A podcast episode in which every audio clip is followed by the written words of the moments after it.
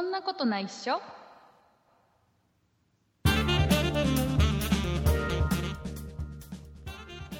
そのことないっしょ第331回でございますお送りいたしますのは竹内とラチです。よろしくお願いします、はい、よろしくお願いします。えー、ラチさ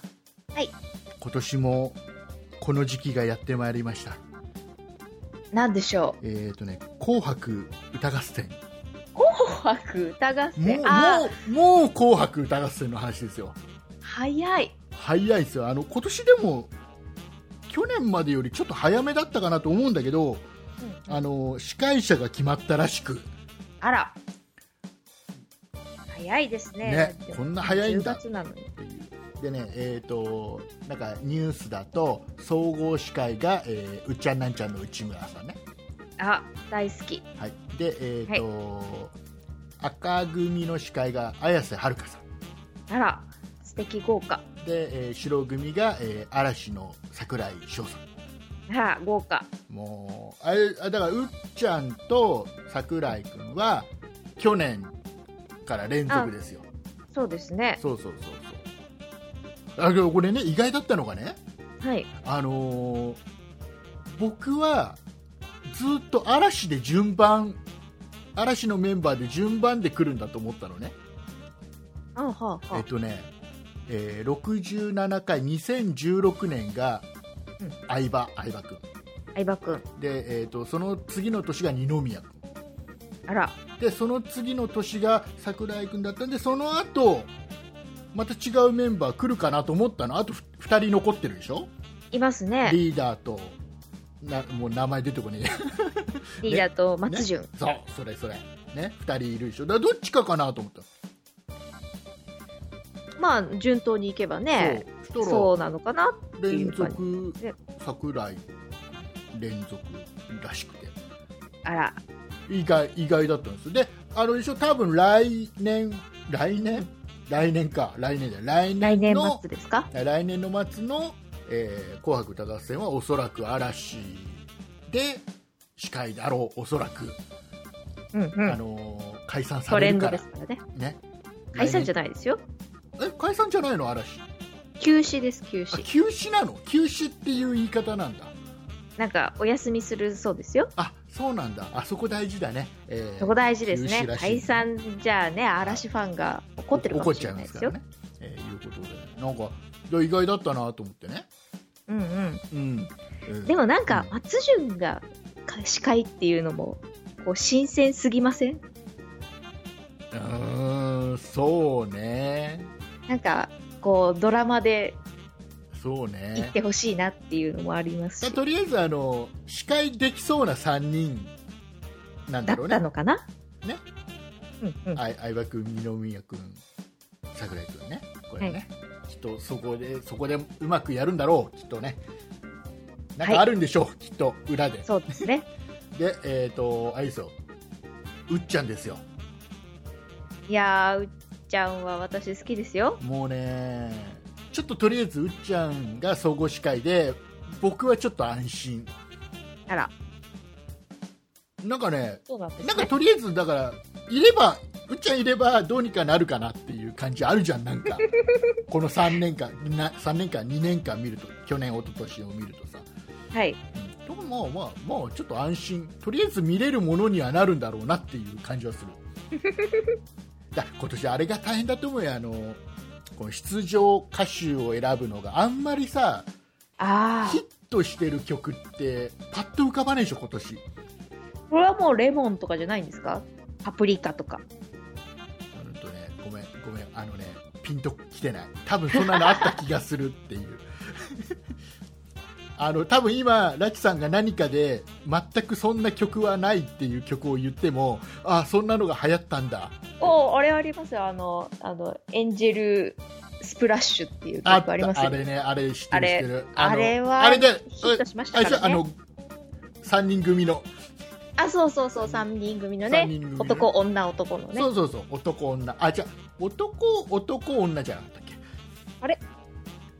あそうだったかもしやっれなぱい女は真ん中だよなっていう常識を、まあ、そういうボケはもうやめとこう長くオープニング長くなっちゃうから怒られちゃいますねどこまでその、ね、レモンはなんとなく知ってる知ってるあ、本当ですかあのね、うん酸っぱいやつですよレね。モンですね違う食べ物じゃあ曲の話をしてるの曲の話をしてるのなんかなんかなんかしてる歌えって言われても全然出てこないけどなんかあった気がするあら、でその後に言ったなんだっけもう一個パプリカ。それはあるの本当にあるのパプリカ、パプリカありますよ。本当にね、あの、男、女を。いやどボケなのかどうかがわからないもうね40僕7だかもう8だかももうよくわかる48か僕48歳だ今ねおおじさんにはわかりません、わかりませんかうん、そうか、あの、男、女、男、女。男女、ね、5人組のね。ちょっと増えた増えたよ増えたまあわかんないもう多分聞いてる聞いてるリスナーさんは分かってるんだよなんでわかんねえんだよっていう思ってるぐらいでね分かってるからいいや、えーはいでねこれねうっちゃん3回目でしょ今年で3回目そ総合司会はい。ね、ちょっと連続3回は多いんじゃねって思ってたらそうでもないのね過去のさ司会した人とかを見てるとなんかあんまりコロコロ変わらないイメージはありますけど。なんかねあの白組司会で嵐ってのは12345年連続やってんだよねうーん。でその前はなんかやたらあの中居正広さんがあすげえやってるあ、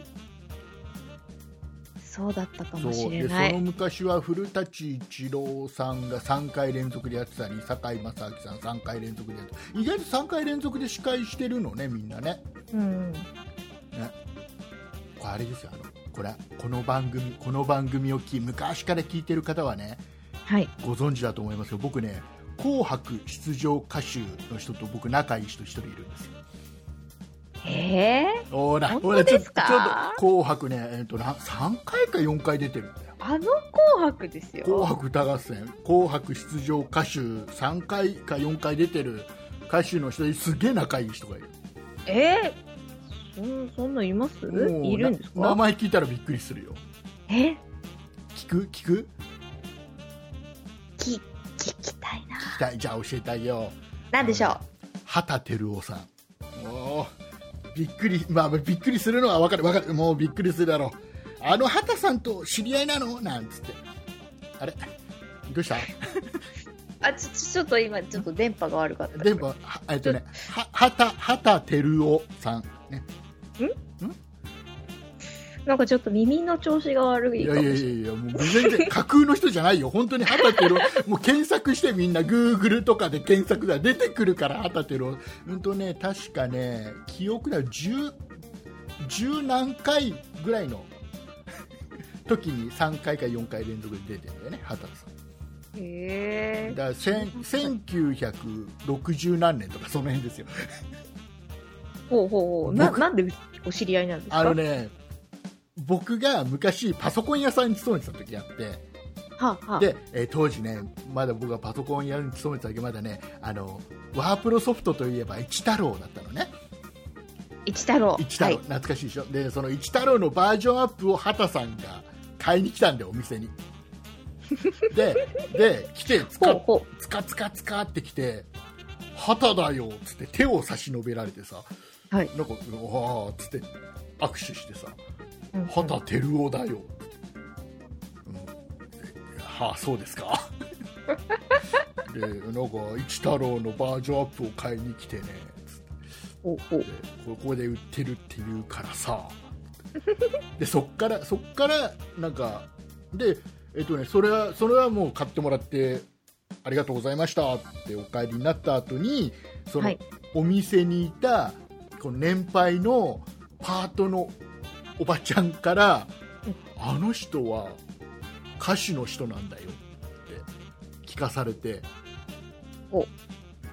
でその後調べたら畑照夫さん結構「紅白」にも出てる人で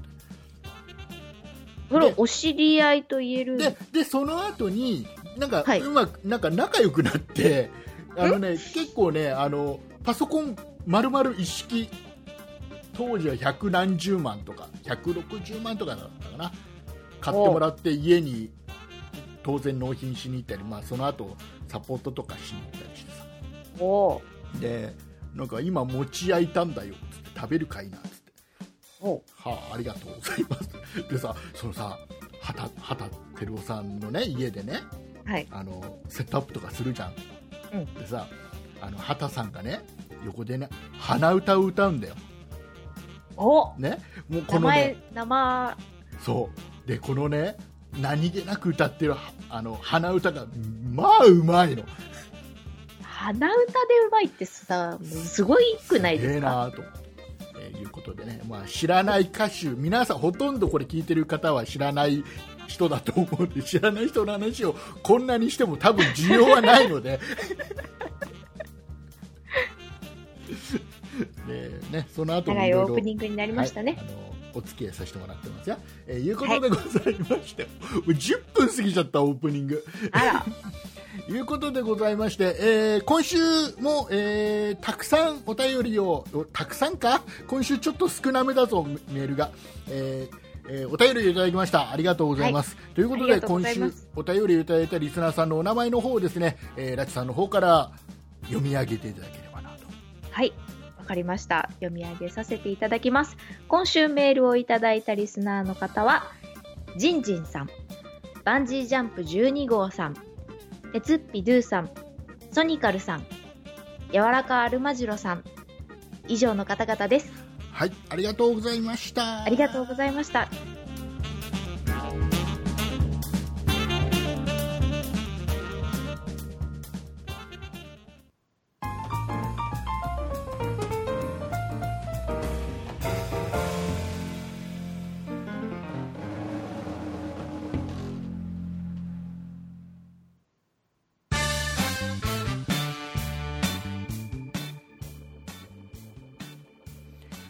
はい、えーいうことではいえっ、とね今週お話ししたいのがはい、何から話そうかな何から話しましょうね。えーとね、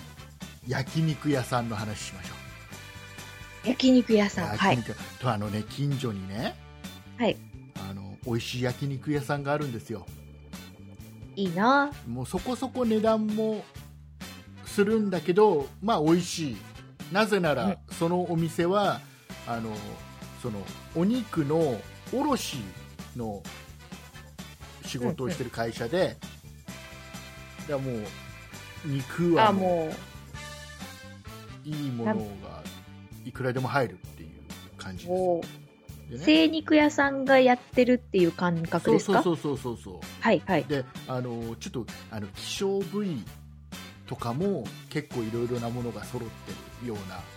おお店で、はい。えーまあ美味しいんですよいやーもう聞いただけでそうすごいグレードの上がりそうな。でまあ金額的にも結構いくんだけど でねそのねあの、はいお店がちょっと離れたところにあったのい一店舗でたまに行ってたんだけど、はい。えー今年入ってからかなあの近所にあのうちの意外と近くに新しい店舗ができたのよはい。で近いから、うん、行こっかなんつって、はいもうね、えーここ23ヶ月で2回行ってるのねうんうん。 2回行ってる結構月ね1ぐらいで行ってるんです結ね。構結構ね贅沢ですよこれはねいや、贅沢ですね。いいな。で2回行ってるんだけど、はいあのここのお店がねタッチパタッチパネルなんだよちゃんとそういうお店って意外とさなんかさ点が来てさこれとこれみたいな注文をしてなそれも全部手で書いてさうんうん。みたいなイメージあるじゃんだけどまそあ、ちこのょおっ店と昔からやってる感そじうそうが。そうでそのお店はねなんかちゃんと最新のタッチパネルでおせあら席でねタッチパネルでこれとこれとこれピッてやるともうそのお肉が運ばれていますっていうもう素晴らしいシステムがうん導入されてるんですよ、うんなんだけどねその店がねそのタッチパネルがさはい。あの僕2回行ってるんですその店にね2回そ行うっですて、ね。はい。 1回目ははい。注文している途中でタッチパネルがフリーズしてね固まっちゃってねあら。動かなくなっちゃって店員さんすいませんっつって、うん タッチパネル動かなくなっちゃったんですけどつって、うんうん。あーじゃあ すいませんじゃあこっから先はあの注文取り来ますんでベル鳴らしてくださいみたいな感じでさもうタッチパネルの便利さがなくなっちゃったじゃんみたいなさでさこないだこの間ね2回目行った時にはさはい。今回はタッチパネルで自由なものがねあの網交換もタッチパネルで網交換ってしたら交換しに行ってくれあたりあ、さありますね、網交換。もう気軽に何でもねはい。頼めるわけですよ、ね、で今回もう今回はちゃんとちゃんとしたタッチパネルだろうなと思いながらで注文してです、はいしたら途中さ店員さんがつかつかつかってきてさはい。 「すいませんお客様」とえー「タッチパネルが足りなくなってしまったのでお借りしてもよろしいでしょうか」おいちょっと待ってなんどういうしどういうことこのタッチパネルで他のお客さんが注文してしまったらその人たちのお会計もこっちについたりしない大丈夫っていう思うじゃん思うじゃんいや、思いますよ思ねう。でしょでお借りお借りしてもよろしいでしょうかでこっから先はベルを押してくれれば注文取り来ますんでっていうのえ、席に対してタッチパネルの数が少ないってことですかわかんないんだよねでさあ不の思議ですね。ほら、はいこっちこっちとはさほら注文したものはさ後からでもタッチパネル見ればこれを注文したって出てくるよそうですよね。ねだからあの今まで何注文してうんうんどんだけ食ったかとかさうんうんあの会計時にあじゃあこれぐらいの金額かなとかっていう心づもりもできた上でレジに行けるわけよ、あとあの焼肉だと、うん今食べてる肉ってなんだっけっていうのありませんそれそれそうなんかそれよね他のレストランだったらわかるんですけそどうそうそうそうそれでそれありますよでねさあの希少部位とかもさちょっとあの珍しいやつとかだと余計そういうのあるじゃんそうかそうですでねちょっとそういうのってさ店員呼んで注文するのってちょちょっとさなんかなんかちょっとなんていうのかな生意気な感じ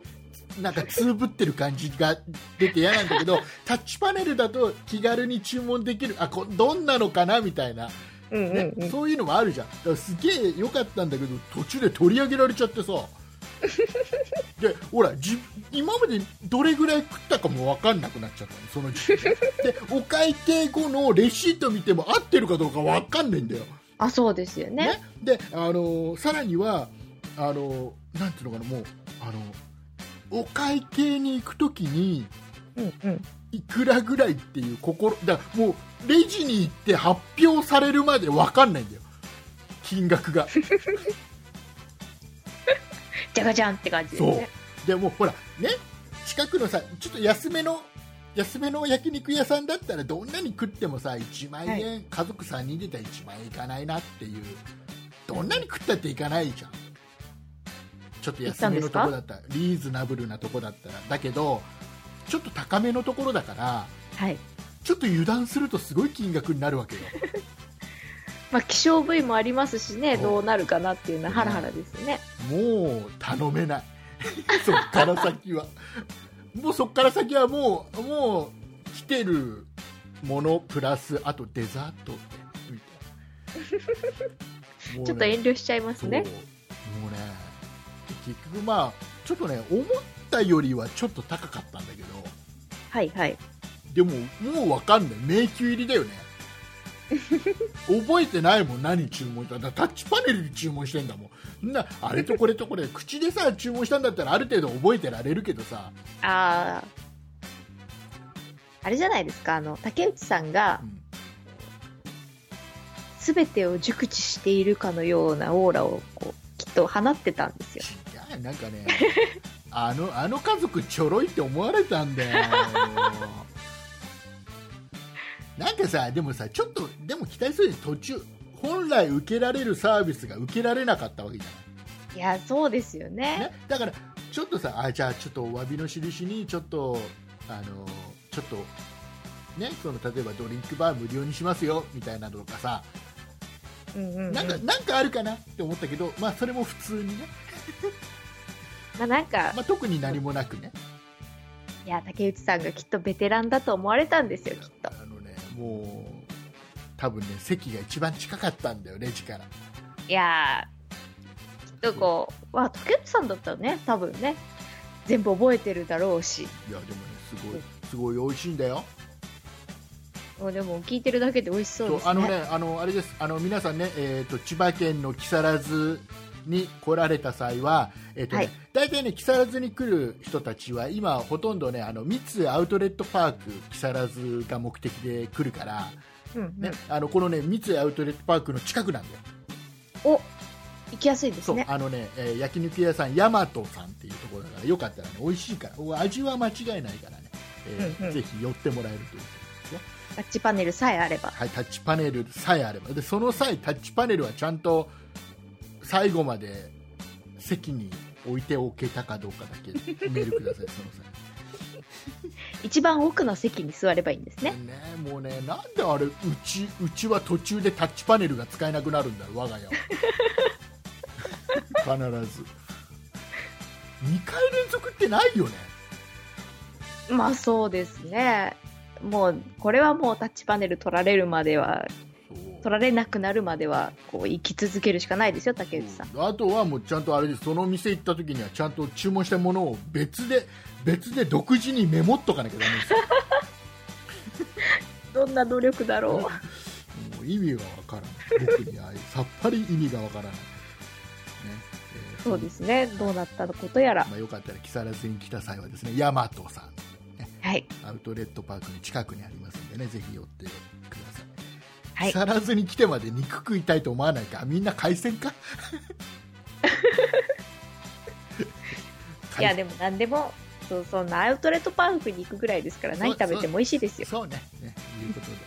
えーじゃあ次の話題に行きますよ。はい。えっ、とね、オリンピック、オリンピックオでリすンねピ。ック、東京オリンピック、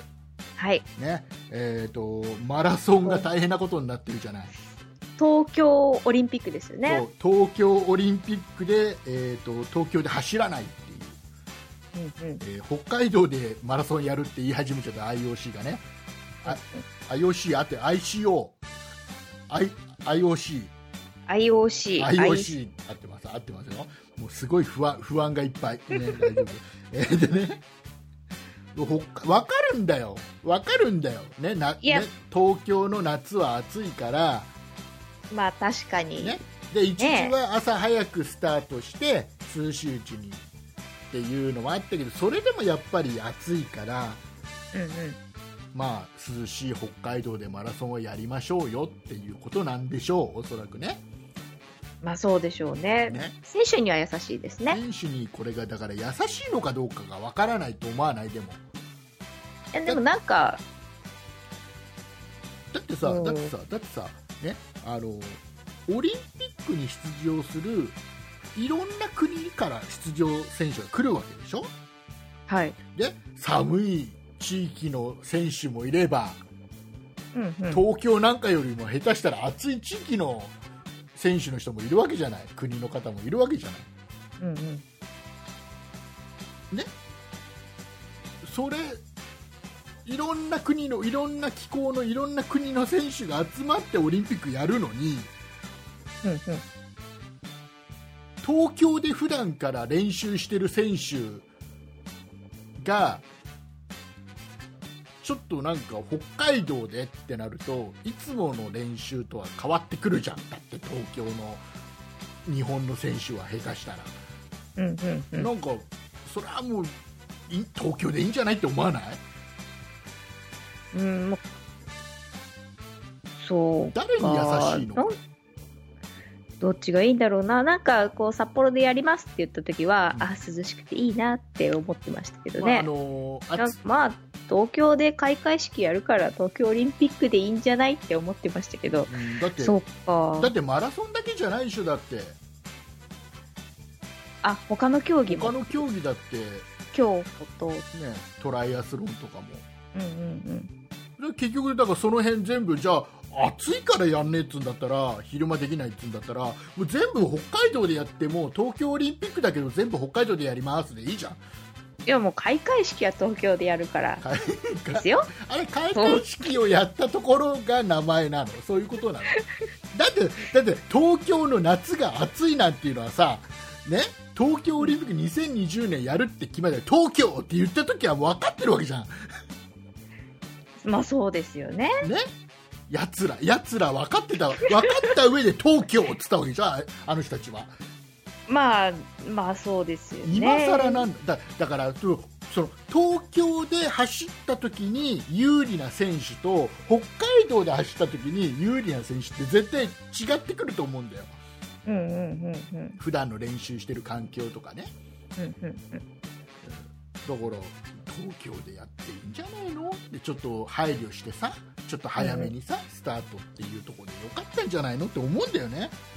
うんうんまあね東京でやってくれたら盛り上がるし嬉しいですけどねねなんかさじゃなかったらさもうあれだよあのーもうマラソンもさあの24時間テレビスタイルで さあのちょっと休み休み ちょっと走ったらちょっと休憩、ねでなんかマッサージ受けちゃった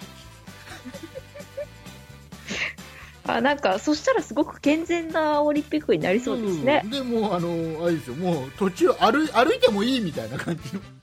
あもうだんだんね歌うとか歌い出しちゃうそうあの、ね時間までに合流してくれむしろ時間ちょうどいい感じいやテレビで生中継とかするだろうからちょうどそのテレビのその放送時間ギリギリのところでみんながゴールするような感じで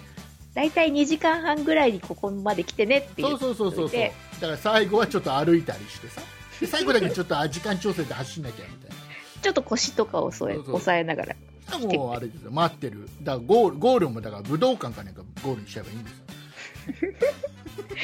番組が 違うだってあれだって夏夏に走ってんだよだってあれ、そうですよねあれでしょ夏ですよねまあ、相当休み休み走ってるけどもううんうんそれぐらいだもんだからねだからもうちょっともうちょっとだあれでしょなんか東京都知事は反対してるんでしょうんうん反対してるらしいよ東京うん、まあそりゃあね東京でやってほしいですどようしようね東京で走りたまえといやね一周回って静岡でやればいいんじゃないで すかね私静岡あれいい一です周し何東京と北海道どっちにしようっていう考えの一周回ったとこって静岡県なのうーん静岡ってなればあねねみんな平和あれ東京よりちょっと暑くなっちゃわない大丈夫いや大丈夫ですよ大丈夫大丈夫大丈 夫そんなヒートアイランド現象ではないので、ね、あそっかそっかそっかそういう意味ではねそうですだよったらあの千葉県でいいじゃない 一周回ってそう千葉県はあれだよあの土の上を走れるよすっごい多分うちはだってもはうい静岡あの富士山の5合目ぐらいはすっごい涼しいですすっよごい涼しいだろうけど息が苦しいよねきっとねいや大丈夫涼しいからいいですよさあ、えーじゃあ、ね東京オリンピックね、えー楽しみだね そんな締め方そうですでねそんな締め方でいいのかね楽し静みだ岡ねでやってくれないかなさあ、えーと怒られないうちに次の話題いきますよはいえっ、とあれあのね今週すげえ気になったのがさはいあれあのデジタルストーカデジタルストーカーデージタルストーカーあのどっかのアイドルがあの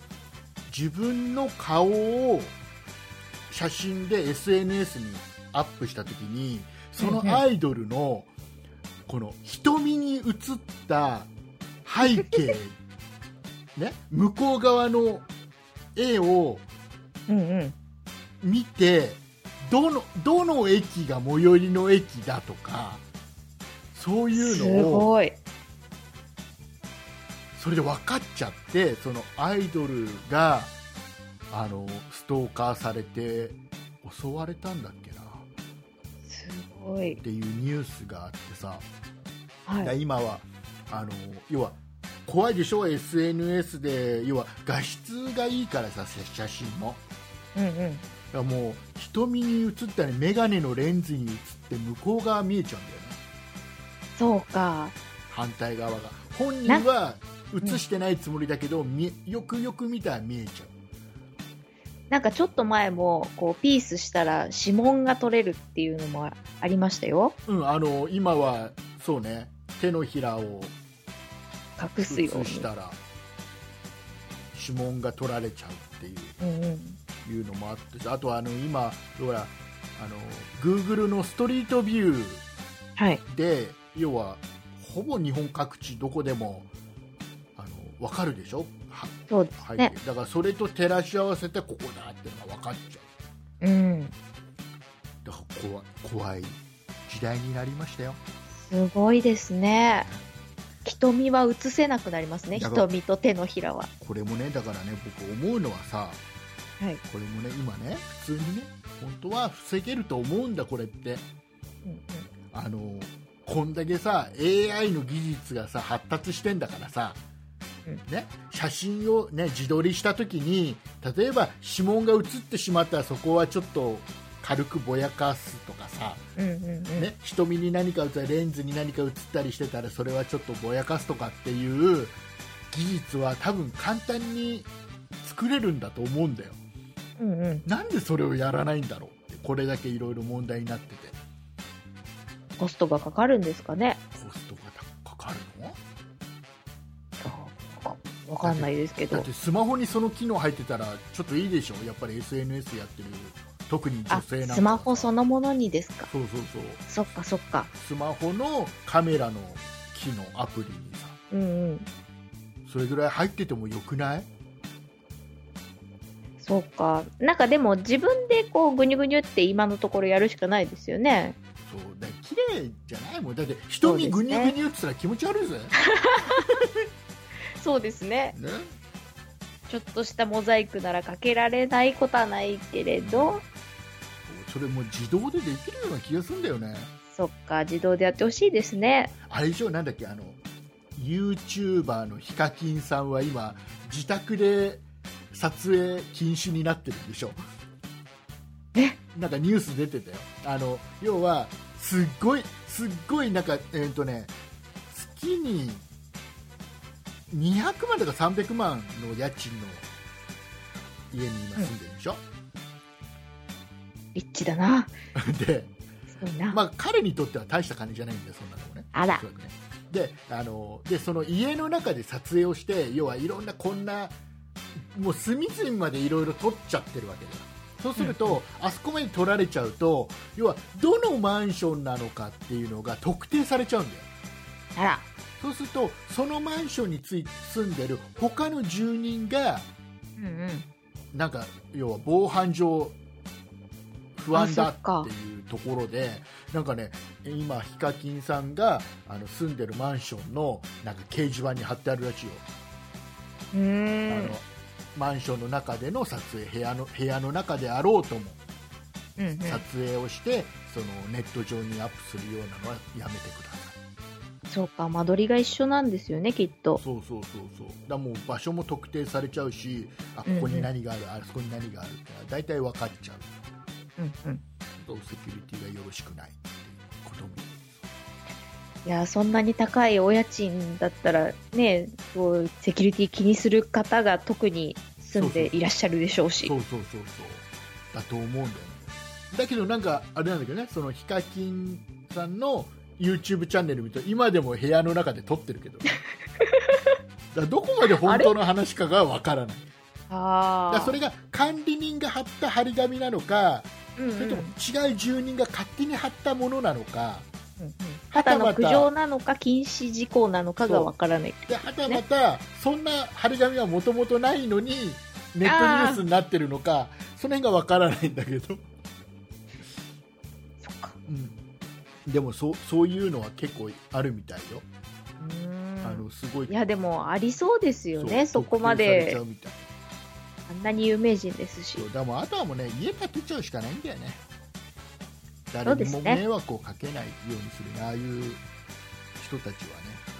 うんうん最終的にはそうだと思うんだ、うんはいえーいうことでまあねあのラチさんも気をつけてくださいねあら私もデジタルストーカーに会っちゃうかもそしうだっれてなもいうラチさんもいろいろ SNS でアップしてるしアップしてますよ、ね5本足の自分のだからこうやってかか顔は出してないにしろ、ね、そのいろんなことを毎週のようにいろんなことをネットでこうやっておしゃべりしてるので少しずつ少しずつ情報が出てきそうですねそうだからもうちょっと嘘嘘もラチさんの場合は入れといた方がいいよあら嘘入れときましょうそう実は実は男であるとかさあそういうそういうことにしましょうか実は実はなんか静岡って言ってるけど本当は大阪に住んでるんだよあそうですねそうだからちょっとたまになんお大阪弁入れといた方がいいなんでやねんあもうもう大阪の人だとみんな思ってると思うあ大丈夫もう安心安心安心です安ね心これでもう安心もう大丈夫、ねえーじゃあその話終わって僕油断してがおきましょう僕が今死にかけた話をしようかえ 僕が死にかけた話を今からしたいんだけどいいかなえなんでですか関西弁にやられました私のうんそうそうそう、うんでね、い 話話変えるよ変えるよ変わるよ変わるよ、大丈夫、はいねえーはいわかりもうラまチしたさんは安心になったから大丈夫だはい安心からあのですね僕は車車車車に乗ってるんです僕今現在ですかそう車乗っててねあの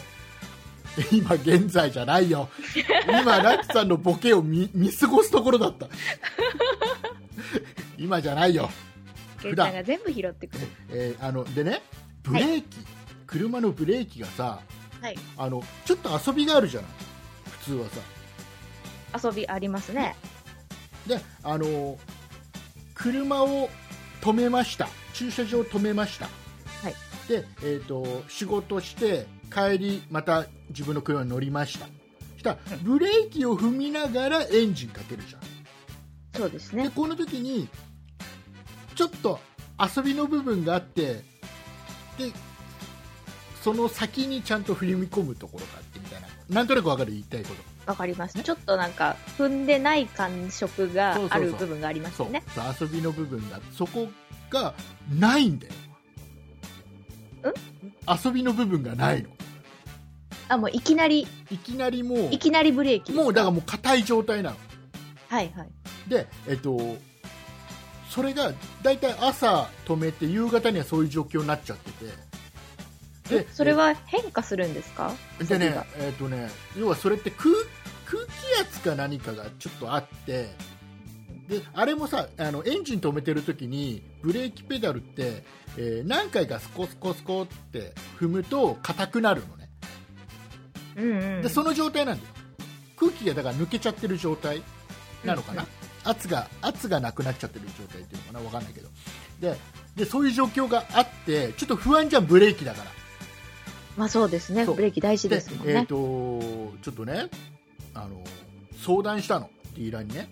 はいそしたらまあちょっとじゃあ分かんないけどこの部品交換してみましょうって交換してもらったの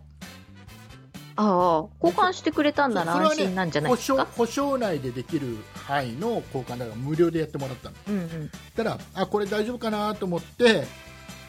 そのディーラーから車乗りましたはいね、でちょっとあの家帰る前にお買い物をしましたお買い物をして、えーとまあ、30分ぐらいかな後に、えー車戻って、えーブレーキ踏みましたもう硬いんだよ今度ねあらいや治こってない部品を交換する前はあのだいたい8時間6時間8時間かけて抜けていく感じなのが、ぶ部品交換した直後はもうもういきなり硬いのね30分程度でお悪化して悪化してる悪化してるじゃないかと。はいね、ででまた相談をしたのよはいしたらそのディーラー曰く、まあ、とりあえず、まあ、そういう、あのーことが起きても基本的にはそんなに危ないもんではないとうんうんうん特に問題はないはずなので乗ってる分には問題ないんだけど、でも気になるんで、まあ、もうちょっと調べてみましょうかみたいな感じだったはいのでその何日か後だよはいね、じゃあちょっとこの部品今度この部品を交換してみたいと思うんでみたいなのでうんまた別の部品ですかそうそうでその部品が届いたんでじゃあまた交換でなんて預かり来てくれてさはいでそしたらさけ結論ねその最後に交換した部品が結局ダメだったんだけどでそれはなんかよくわかんないけど空気を溜めとくようなタンクうんうんで樹脂でできてるんだって、はいで、えっと、いわゆるなんかそれがねあの前輪のタイヤの上のところにそれがあるからもしそこのところに何かぶつかってへもしそこがへこんじゃったらあのへこんだだけだからいいやって思わずにその中に入ってるのがその空気をためるなんかそのタンクみたいな樹脂でできてるやつでそれがもしあの壊れちゃったら下手したらブレーキ効かなくなっちゃいますからなんてあ絶対何かそこぶつけたら修理出してくださいねって言われてたの前からうんうんでそこの部品をじゃあちょっと念のため交換するっていうのを交換してもらったのそしたら、はいなんかどうもそれだったらしくて、はね、それをねなんかね水につけたらあの、泡がブクブクブクブクって出てくる状態だからちっちゃな穴というか亀裂があったらしいのあーはいはいであの結局これが原因でで今もう何の問題もないの今はねそれ交換したあらあよかったでですさ聞いたのこれ、はいちょっとした亀裂で少しずつ空気が抜けてたから問題なかったかもしれないけどこれがもし大きな亀裂になったら抜けるのがすごく早かったりしたら下手したらこれブレーキ効かなくなっちゃったりしてたんですかってそうですねって平気で言われてさおいおい待ってくれよと 怖いおこの状態で僕はあの千葉県から福島まで行ってますよっていうね高速乗って。娘さんを乗せていやその時はね娘はいなかったんだけどあああそうか家族でいなくの、ね、それは一ちょ人っとだったんでそうそれはちょっと、ね、福島の方で、まあ、親戚で福島にあってすはいでそこでちょっと不幸があってそこでちょっとお葬式行ってたんだはいけど、うん、でそれ行っててそうそうそれ聞いてちょっとビビっちゃってさで僕は基本的にねそんなに車に詳しくないから、うんうんまあ、今のね説明を聞いた限りでも皆さん分かると思うけどねこいつく車全然詳しくねえなって分かってると思うけどいやー私も全然詳しくないので、でも怖いですねそうそうね怖い気をつけてみんなみんな気をつけて気をつけま気すをつけてくださブレーキ加減ですねいねブレーキ加減気をつけてくだはいさいはいえーえっとあとねあと今週喋りたいのがはいこれがわかんないねうんとねなんかメモってあるんだよこれい一行何だろう謎の一行があるんだけどこれなんだろうえっとね小学生のトイレの行き方ってだけ書いてあるのがあるんだけどこれなんだろ小学生のトイレの行うき方そう小学生のトイレの行き方っていうメモがあるのなんでしょうね多分ねポッドキャストで喋ろうとしてるんだけどさ小学男子小学生ですかね女子小学生ですかね、おそらく小学校の時トイレ行くの大変だったよねなんて話をまあいっかこの話 ははい、えー、い今うのことでございましたちょっとね今週ちょっと最後ちょっと触れとかなきゃいけないかなっていうところが一個あ,、はいあるのでやっぱちょっと触れなきゃいけないかなと思うんですけど、えっと台風19号、はいえーたくさんちょっと被害が、えー出て、えー、と今ねちょっと今見てるニュースだと、えー79人死亡っていうニュースでねで8人が行方不明なんていうニュース今ちょっと最新のやつが出てるんだけど、まあ、ちょっと今またこれねどんどん情報変わっていくからはいあのわからないけどあのちょっとまあ19号はすごく台風の大きさから何からまあ分かってはいたけど思ってた以上の被害がちょっと出て、うんうんえー、と今でもまだねあの避難されてる方とか、えーまあちょっと大変な、ね、あの思いされてる方多いと思いますんで、えーちょっとこの辺ちょっとお話しするのなかなか難しいところもあるんですけども、はいえっと、1個ねとりあえず、あの先週、えー僕が台風来る前の話をしたんだよね19号来る前にこんないろいろ準備してるんだよなんて話を先週して、はいで10台風15号の時に千葉県はかなりの被害が出たので、うんえーとまあ、心配してくれるリスナーさんも多いので一応ご報告だけをしなきゃいけないかなというのがありましてね、はいさせてもらうんですけど、えっと今回19号に関しては、えっと千葉県はあの思いのほか、ま、あの15号に比べてすごい風も雨もそんなに強くなかったので、えっ、とね確かねぶ15号の時に屋根やられちゃってブルーシート張ってるような家はブルーシート飛んじゃったりっていうのがあったりあとは、まあ、あの千葉県で、ね、竜巻があって、えー亡くなられる方がいたりとかっていうのはあったんですけどあの台風19号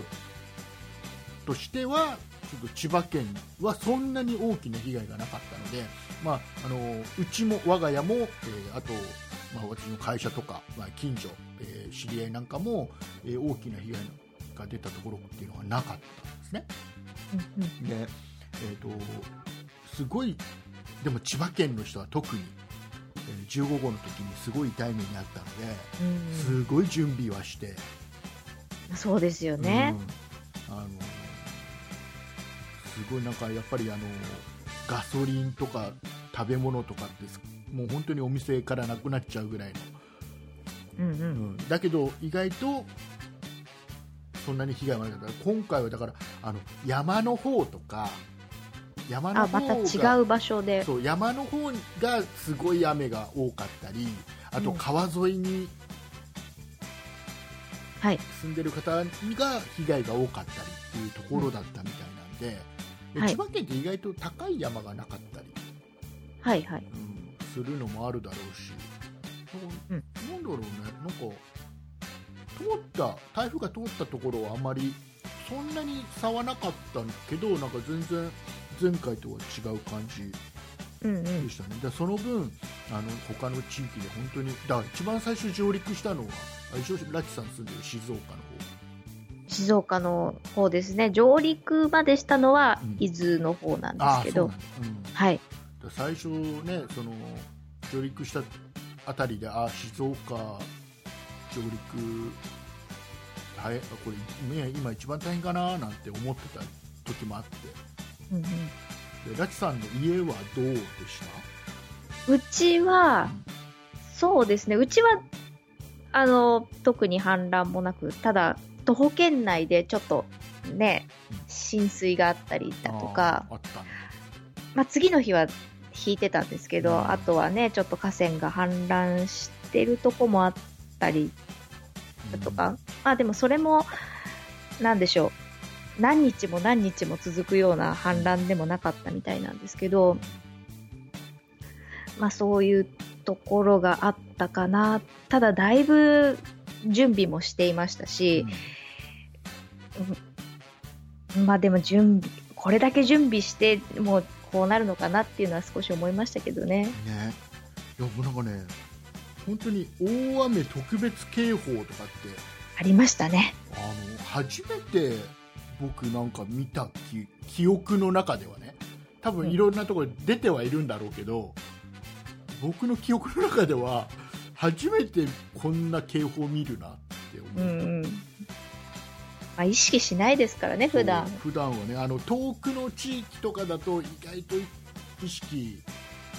でさその大雨特別警報ってのは東京だ神奈川だみんな出てるのに千葉県だけ出なかったんだよはあはあ最後までうんうんだからねなんかおそらくねあの神様がね、うんあの15号の時に千葉県ちょっといじめすぎちゃったからあら、 19号ちょっと弱めたろうかなって思ったのかなって優しくなったんですね。そうだけどちょっとでもあれだぞちょっと優しくしすぎちゃったぞって神様も思ったんだろうねなんあでしょう。の夜ちょっと地震が起きるっていうね千葉県 起きましたね。なんかね何で揺れてるか分かんない風で揺れてるの か何で揺れてるのか震度そうですね3だからそこそこ揺れたんだよ、はい。大丈夫でした大丈夫だったけどさなんかねもうあれ多分テレビ局がすごいてんてこまいしたのもあれああ。そうですねそ、うテレビは、今は揺れてるのと、あと、この先どうなるんだろうっていうところもありますし台ね。風と地震が同時に来るってはい。なかなかないだろうからうね、んすごい大変だったと思う、まあ、あれでねし震度3の地震を起こすことでちょっと神様ついつま合わせをしたんじゃないかな神様、神様意地悪だな。まあまあ本当にあの、まあ、冗談はさておきあの、はいまだまだねあの大変な思いされてる方多いと思いますんでね、えーまあ、お亡くなりになった方もたくさんいらっしゃいますんでね、えーまあ、我々ができることっていうのは大したことはできないですけど、はい、何か協力できることがある、ポッドキャストっていうのを使って何か協力できることがあるんであればもう、ね、言ってもらえれば何でもはい、あの協力させてもらいたいなと思います。あとはもう我々としてはあの我々はあのもう本当に運がよくあの大きな被害を受けてませんので、えー毎週できるだけ今まで通りのポッドキャストを配信していくとはい、いうことを続けていければなと思っておりますので。はい、であとはあれですあのたくさんね被害もう本当に15号の時千葉県大きな被害があったんで身に染みてわかるんだけどあの今はまだ大変だから、まあ、ボランティアで行かれるとかっていうのはすごい助かる地域もあると思うんですけどうんこれがあのある程度落ち着いた時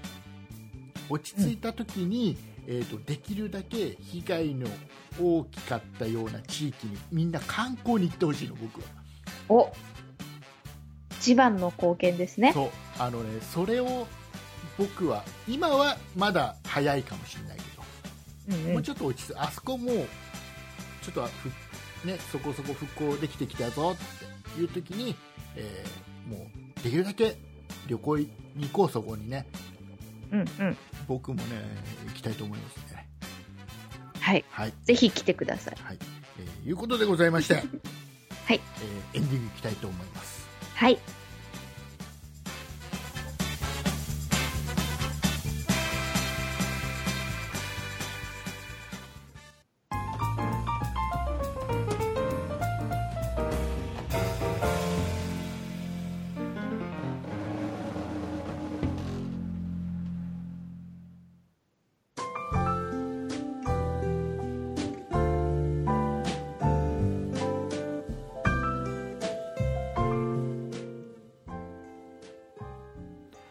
はい、えーいうことでございまして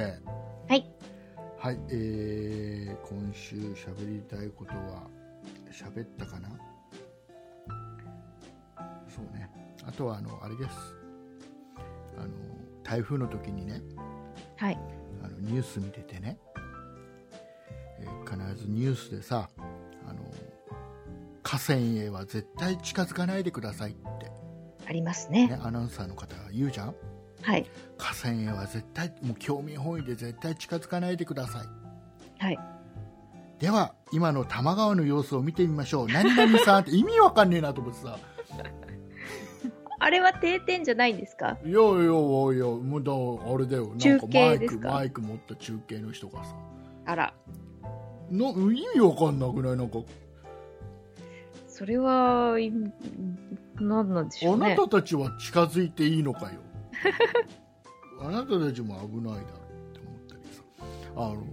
まあ、でねあのある局はさはい、あの必ず中継つながるとその中継先の人があの今今どこどこの近くであの安全を覚悟したした上で中継をさせてもらってます必ず言うんだよはあ、 そりゃそうだろうけどさまあ、まあ、そうでしょうけれど。なんかさもうまあまあまあなんかもうちょっとなんかね考えた方がいいよねテレビの報道に関しては、えっと、静岡はうん台風の時間ずっとあの夕方の「とびっきり静岡」っていううんその夕方普段やってる番組が朝からずっとやってたんですよ。あでそれでこう特別版としてあうん台風状況をずっと報道してたんですね。うんでもちろん中継には行かずにうんこう定点のカメラを何回もこう回しながらこう台風今こうですこうですっていうのとあとスタジオであの台風対策台台風の時はこうこういうことに気をつけましょうっていうことをずっと解説してたりとかっていうのをもう夕方の番組なのに朝からずーっとやってたんですね。あそれを見、それを見て、もう外には出れないので、私たちは。ーうんそれで、こう、外の様子を見てました。まあね、まあまあね、そういう報道はね、その中に、家の中でね、じょ状況わかんない人にはね、すごいあれなんだろうけどね。そうですね。で、なんかそれが、なんか、本当はローカル番組なんですけど、うんアメバ TV でもやってたみたいで、はいはい、アベマ TV ね。あれが全国放送で、この番組、超ローカルな番 組が、こなの、んでだろう。何これみたいな。なんだろうね、あれテレ朝系だからテレビ朝日のやつをねニュース同時放送してればよかったと思うけどね。うんなんか、静岡のローカル番組がずっとと全国放送してたみたいですよ。そうなのね。なんか不思議でした。不思議でした。了解しました。えー、いうことでございまして、はい。えーとそろそろ本編本編と言いますか無料配信分を終わりにしないとはい。あの有料配信分おまけが収録する時間がなくなっちゃうので、 はい。えーじゃあラチさんの方から、えー告知をお願いいたします。はい、わかりました。えーそんなことないっしょでは皆様からのご意見、ご感想などメールをお待ちしております。宛先は、そんないアットマーク 0438.jp、sonnai アットマーク数字で 0438.jp です。えーまた、そんないと名の付く番組は他にも、そんない理科の時間 B、そんない美術の時間、そんない雑貨店と3番組ありまして、そんないプロジェクトというグループでお送りしております。えーウェブサイトもやっていますので、そちらで、えー過去の配信とか、過去回をぜひチェックしてみてください。URL は、えー、そんない .com、sonnai.com となっております。また、Twitter や YouTube などもやっておりますので、そちらの方は、そんない P で検索してみてください。以上です。はい、ありがとうございます。はい。ラキさん大丈夫？ はい。いつものようにいやいスやラスラっといけてなかったけど大丈夫？はい、大丈夫です。はい、えーいうことでございまして、まあこの後は、えー有料配信もう少し喋りたいと思います。はい。今週何喋るんだろうね。なんでしょうね。えー小学生のトイレの行き方かな。 それ何なんだろう。のわかんないんだよね。えーあとはね、あと何かな、まあ、なんか喋りましょう、この後もね。はい。はい、と、いうことでございまして、えーポッドキャストで聞いていただいている皆様にとはこれここまでではい。 ダメだな今日えー、オーディオブックドット JP で聞いていただいている方はこの後ももう少しだけお付き合いくださはい。いということでお送りいたしましたのは竹内とラッチでした。ありがとうございましたありがとうございました。